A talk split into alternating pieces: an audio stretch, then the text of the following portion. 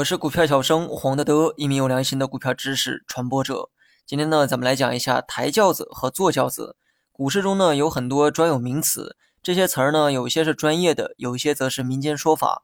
但不管是哪一种，你既然决定要炒股，那么具备一定的词汇量啊是有必要的。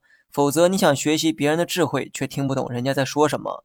那么今天呢，咱们就来讲解一下抬轿子这个名词。了解了抬轿子啊，你也就明白坐轿子的含义。抬轿子呢，就是预计股价会大涨或者是大跌，于是立刻强买或者是强卖股票的行为。那么这种行为呢，很愚蠢，费力不讨好，反倒是成全了别人。我这么解释呢，肯定有一大批人啊没听懂。所以接下来呢，举个例子，加深一下你的理解。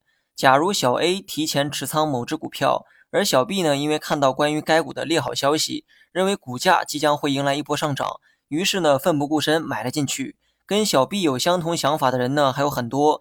这些人啊都觉得股价受利好刺激会迎来上涨，于是呢跟小 B 一样争相的去买入股票，就这样买的人呢是越来越多，股价也就越涨越高。这个时候你还记得小 A 吗？小 A 呢什么都没有做，但股价却出现了大涨。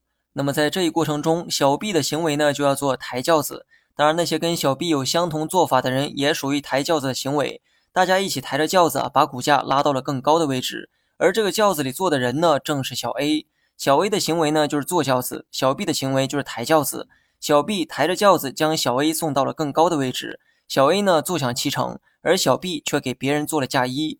那么这个故事中，小 A、小 B 描绘的是两类角色，而不是单指某个人。之所以会有人做抬轿的这种蠢事儿，多半呢是因为听信了市场的传言，于是呢蜂拥而入，认为股价一定会上涨。